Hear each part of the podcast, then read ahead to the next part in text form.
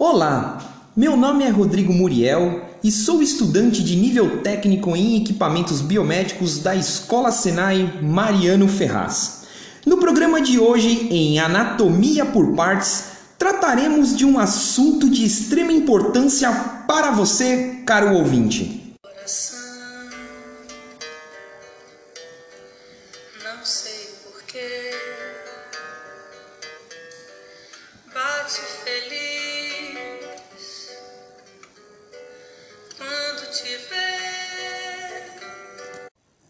Se você achou que era sobre paixão, não, não é sobre paixão, é sobre o coração.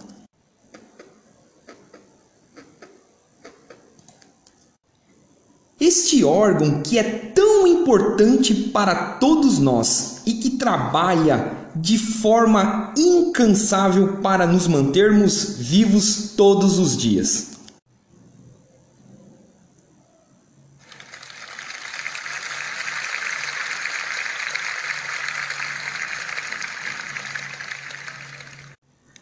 Só que para que o nosso querido coração continue trabalhando feliz da vida, precisamos tomar alguns cuidados em relação à saúde do nosso corpo, certo? Mas antes disso, vamos falar um pouco sobre as principais características do coração humano.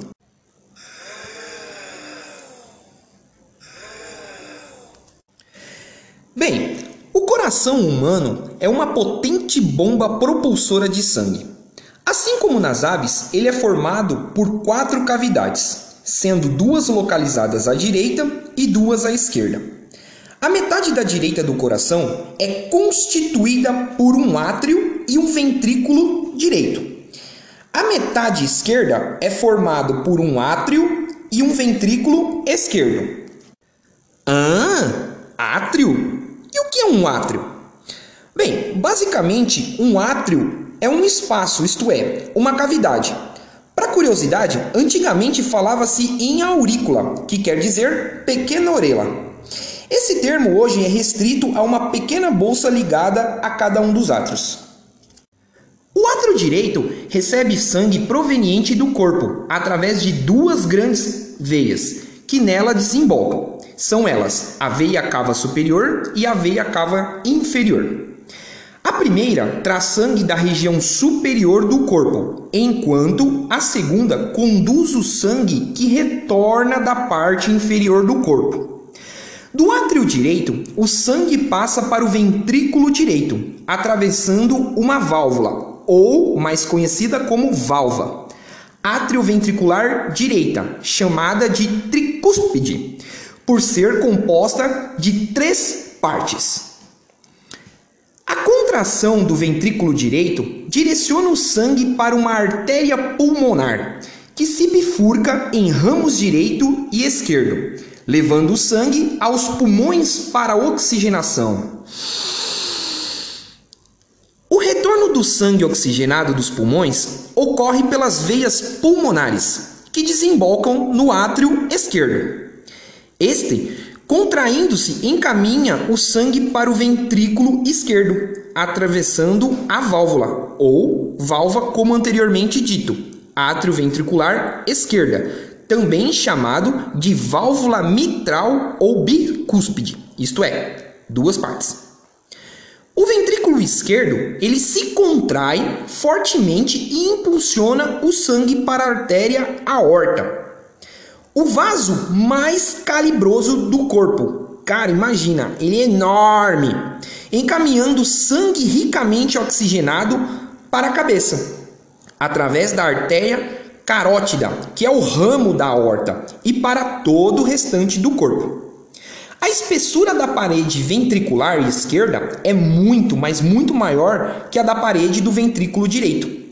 Isso é uma adaptação à maior pressão exercida pelo ventrículo esquerdo, uma vez que o sangue impulsionado por ele deve percorrer a uma distância bem maior e a resistência ao fluxo é muito mais elevada.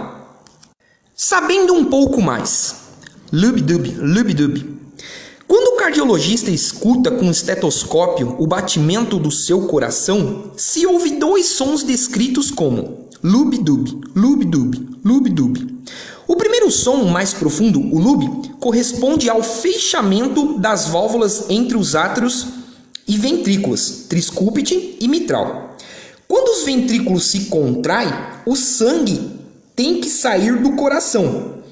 As válvulas triscúpide e mitral fechadas, que é o lube, impedem a volta do sangue para os átrios. O segundo som, que é o dub, ocorre no final da contração do ventrículo, quando duas válvulas semilunares, cada válvula se parece com três meias luas. Elas se fecham, impedindo que o sangue na artéria pulmonar e artéria aorta, átrio direito e átrio esquerdo, respectivamente, volte ao coração. O fechamento súbito das válvulas semilunares, pulmonar e aórtida é o DUB. Depois de entendermos um pouco sobre a estrutura básica do coração, isto é, do nosso músculo cardíaco, nós vamos entender um pouquinho os movimentos cardíacos, que se caracterizam pela sístole e a diástole. A contração ventricular ela é conhecida como sístole, isto é, quando ele fica todo pequenininho, isto é, quando ele se contrai. E nela ocorre o esvaziamento dos ventrículos, já o relaxamento ventricular é conhecido como diástole e é nessa fase que os ventrículos recebem o sangue dos átrios. A contração ventricular força, então, a passagem de sangue para as artérias pulmonar e aorta, cujas válvulas semilunares, três membranas em forma de meia-lua, se abrem para permitir a passagem de sangue. Uma vez no interior desses vasos, o retorno do sangue, isto é, o refluxo para os ventrículos a partir das artérias aorta e pulmonar, é evitada pelo súbito fechamento dessas mesmas válvulas. O controle da contração cardíaca. Os batimentos cardíacos são controlados por marca-passos naturais. Em um marca-passo, células cardíacas altamente diferenciadas são capazes de gerar impulsos elétricos na margem de mili até microamperes que se radiam para as demais fibras cardíacas, fazendo-as contrair.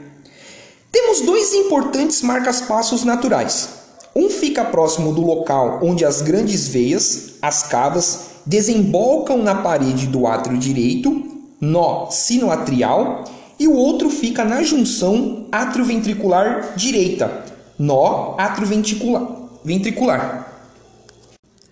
Uma outra curiosidade é que de forma bastante simplista, podemos dizer que a artéria ela é um vaso de parede espessa, que conduz sangue para fora do coração, e veia é um vaso de parede menos espessa, que conduz sangue em direção ao coração.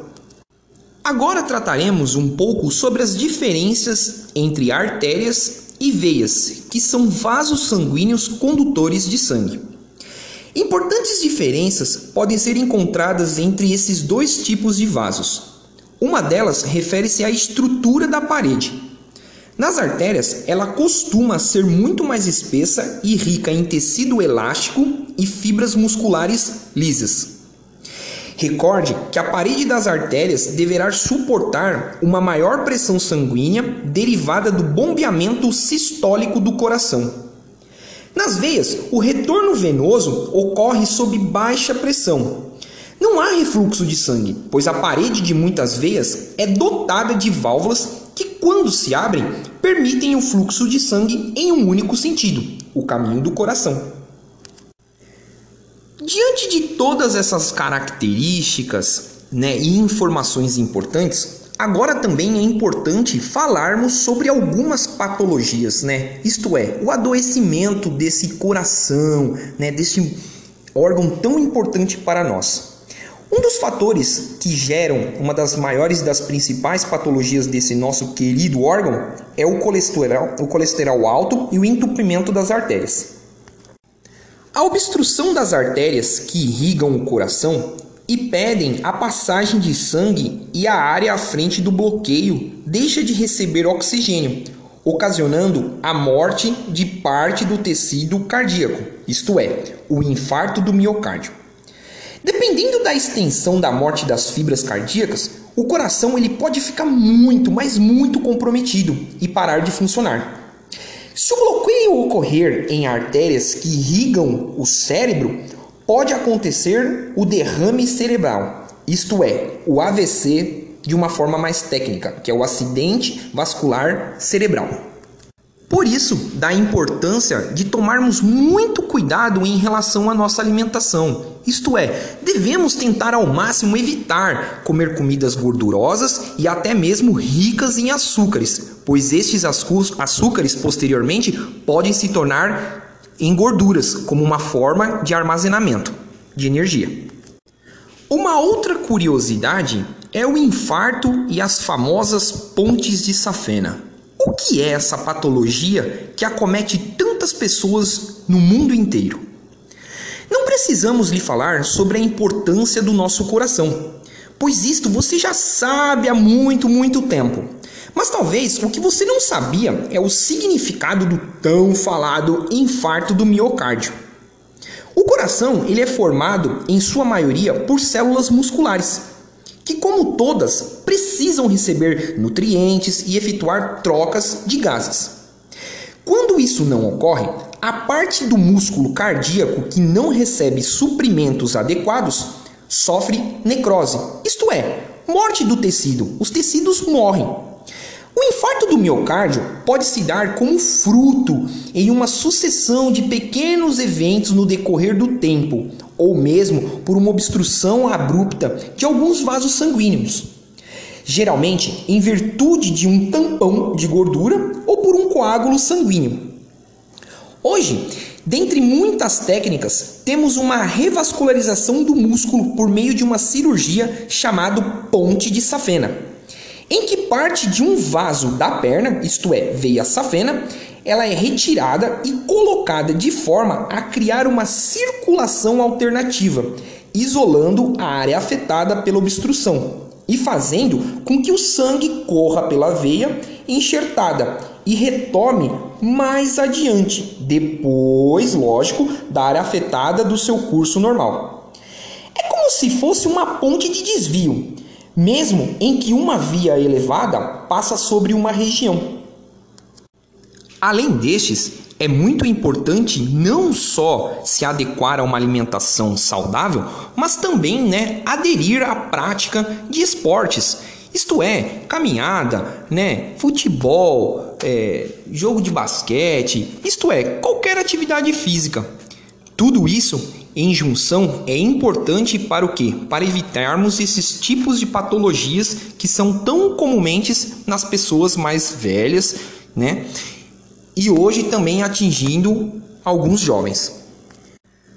Bem, infelizmente estamos chegando ao fim de mais um programa.